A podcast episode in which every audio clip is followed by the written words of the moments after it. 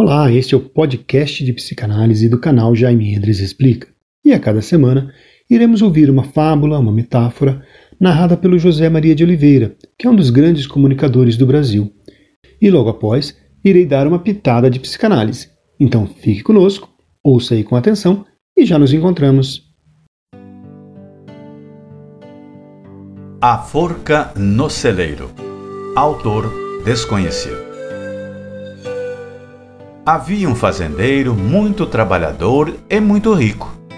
Ele tinha dezenas de abastadas fazendas, milhares de cabeças de gado, centenas de cavalos de raça e muitos empregados.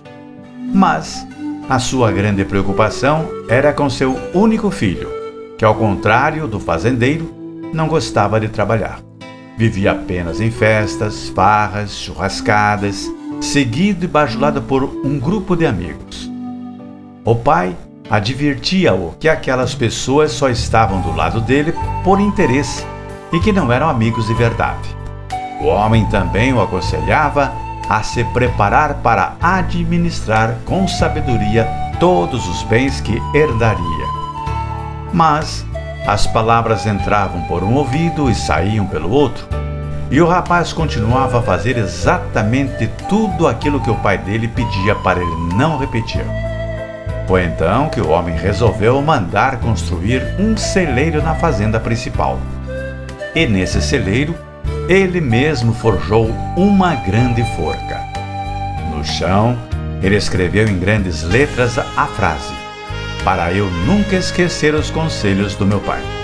Ele chamou o filho e o levou ao celeiro e disse que já sabia por inteiro o destino do filho depois que morresse. Ele não saberia administrar os bens herdados, contrairia vultuosas dívidas, seria ignorado pelos antes amigos e começaria a se desfazer de cada uma das coisas que ele recebeu. Quando chegasse esse dia, o pai pediu que ele fosse ao celeiro e usasse a forca. O rapaz ficou muito assustado por um tempo, mas depois voltou a se comportar tão dissolutamente quanto antes. O fazendeiro morreu e ele estava certo. O filho não sabia administrar o que herdou.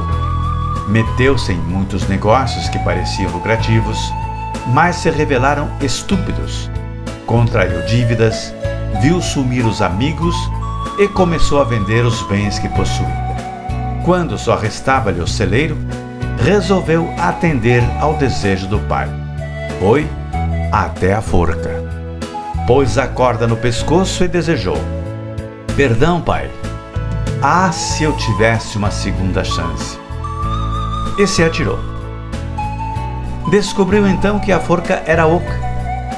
E dentro dela caíram muitas pedras preciosas diamantes, esmeraldas, rubis, etc. No meio das joias valiosas, um papel com a letra do pai. Eu o amo muito. Aproveite bem essa segunda chance.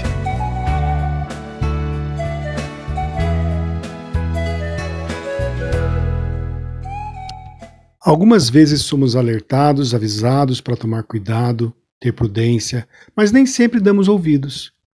Queremos fazer as coisas do nosso jeito, da forma que achamos melhor. E muitas vezes, por não dar ouvido à voz da sabedoria, acabamos em situações desesperadoras. Acabamos em situações de desespero, achando que é o fim. E quando as esperanças se vão, nos surpreendemos com uma nova oportunidade, a segunda chance. Ela pode vir recheada de coisas novas, de um renovo, novas possibilidades. São joias, pedras preciosas de sabedoria que precisam ser bem utilizadas. Não desperdice as novas oportunidades que a vida lhe traz. Use com sabedoria e discernimento. Se você teve uma segunda chance, não permita que o seu orgulho volte a te deixar cego. Siga a sabedoria, pois ela é a joia mais preciosa que você irá encontrar. Um grande abraço e até o próximo podcast.